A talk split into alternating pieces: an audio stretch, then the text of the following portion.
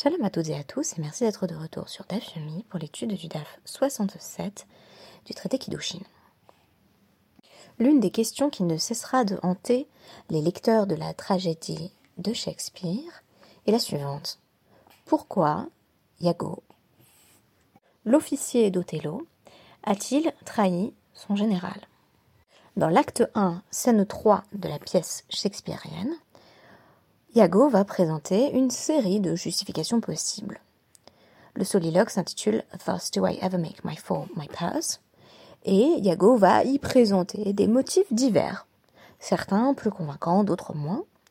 Tout d'abord, Iago en veut à Othello d'avoir choisi Cassio plutôt que lui, de l'avoir nommé à un poste important, pour lequel, selon Iago toujours, il aurait été plus compétent puisqu'il estime être meilleur soldat.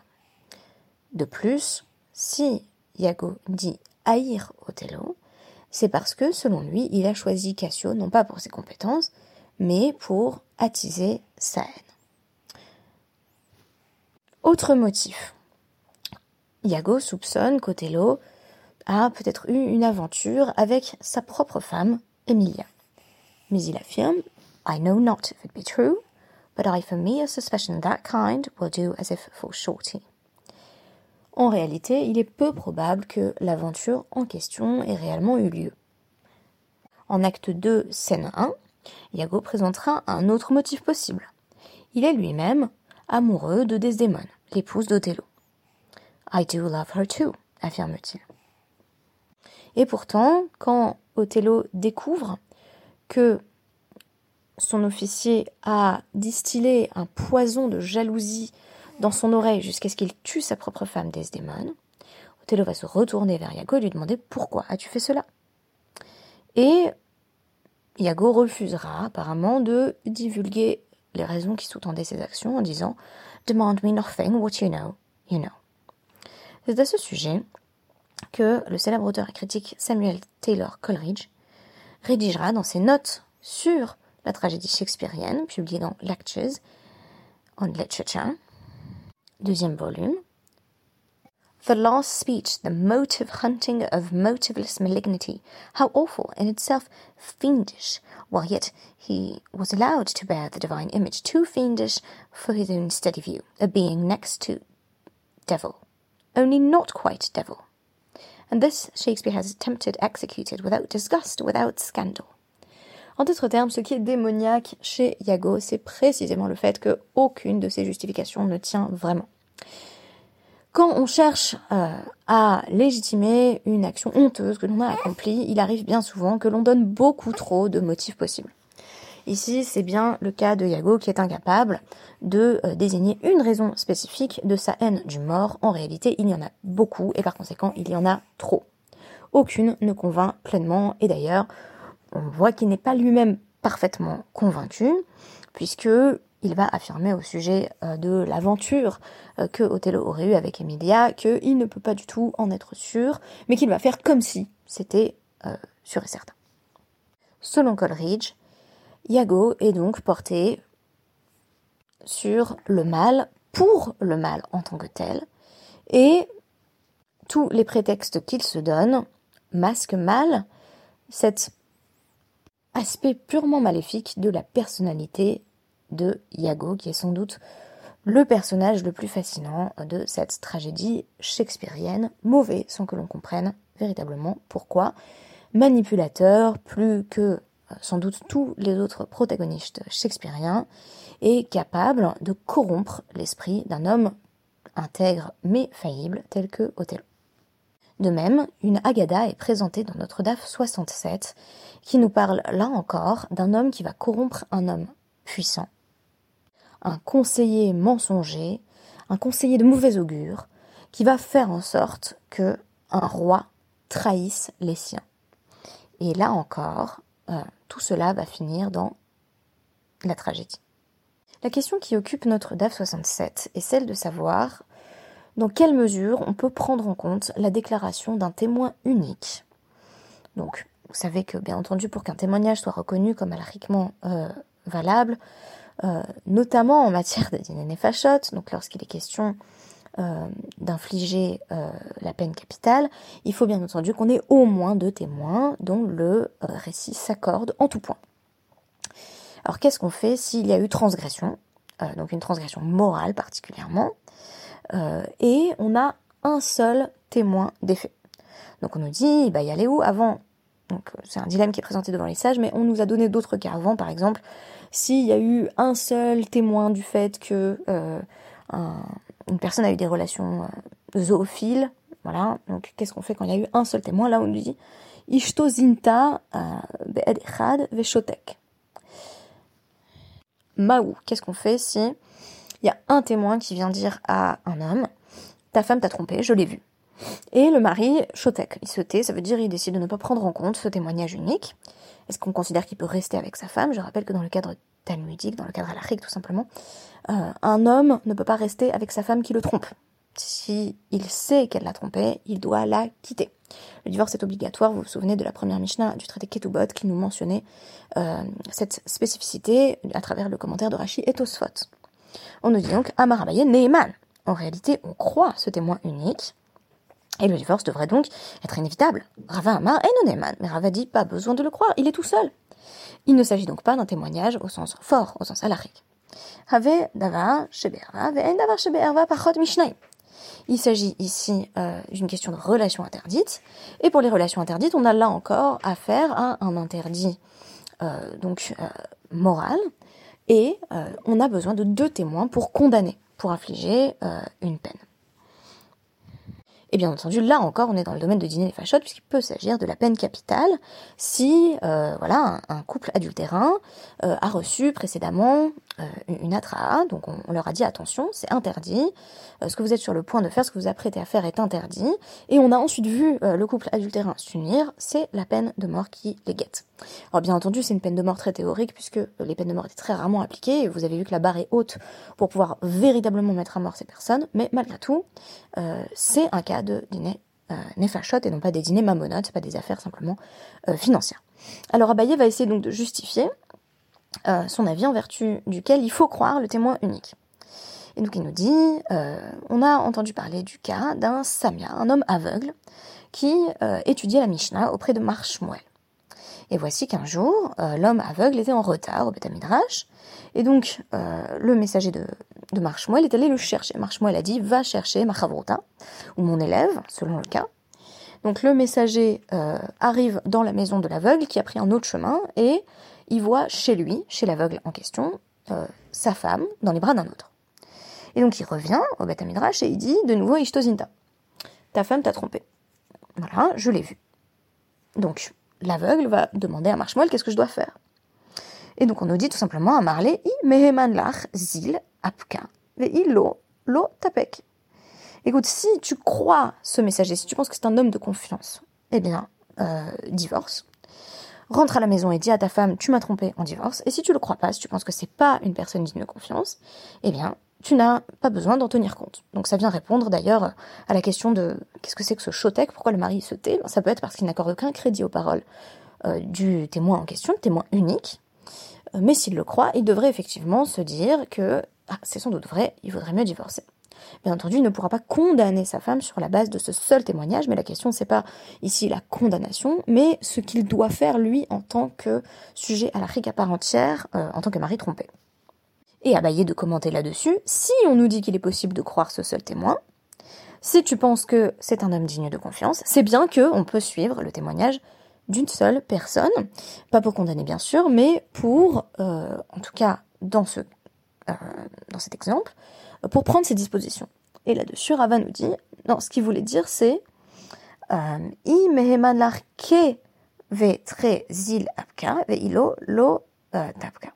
si tu crois ce témoin unique autant que de témoins, comme si c'était deux témoins, tu dois divorcer, mais sinon, non. Donc Rava est en train de nous dire, on continue à croire deux témoins, et ce cas ne vient nous, euh, nous apprendre que euh, par analogie avec le cas des deux témoins, ici exceptionnellement, on a proposé d'accorder euh, une certaine mesure de crédit aux paroles de cet homme. Et donc là, on va nous donner un autre exemple de Abaye. Abaye va venir justifier autrement que on peut croire parfois un témoin unique, et c'est un cas où il va être question de euh, euh, le roi Yanai. Alors le roi Yanai, dont on nous dit que, euh, un peu comme Othello, il venait de connaître une série de victoires militaires, donc il venait de conquérir euh, 60 villes, et puis il rentre, vraiment exactement comme Iago, hein, c'est assez surprenant, euh, enfin plutôt comme Othello, euh, et vous allez voir que Iago va intervenir dans un second temps à travers la figure de Elazar ben Poira. Donc on a ce, ce roi qui rentre d'une victoire, donc on nous dit Haya, Samear, Simcha Gedola, il est rentré, il était dans une grande joie, dans une liesse euh, après cette série de victoires, et il a fait venir tous les sages.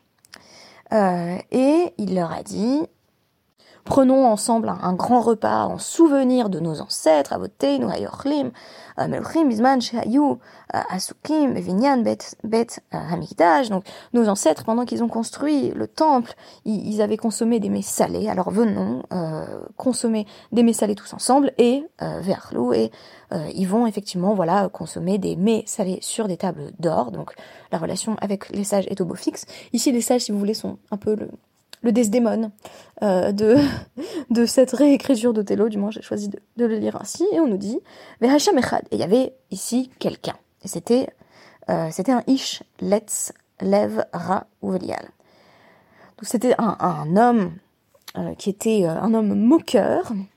On pense ici à l'ironie qui caractérise le personnage de Yago, qui est cynique, qui est caustique également, qui avait un cœur mauvais et qui était, alors Bélial, c'était un homme qui valait rien, euh, et il s'appelait Elazar ben Poira. Et il est euh, allé voir Elazar ben Poira et il a cultivé chez lui, alors pas la jalousie, mais plutôt euh, la paranoïa, en lui disant Yanaya Melech, libam shel perushim alecha. Sache, roi Yanaï, que le cœur des sages est contre toi. Donc ça veut dire quoi? Il te déteste. Et donc, qu'est-ce qu'il faut faire?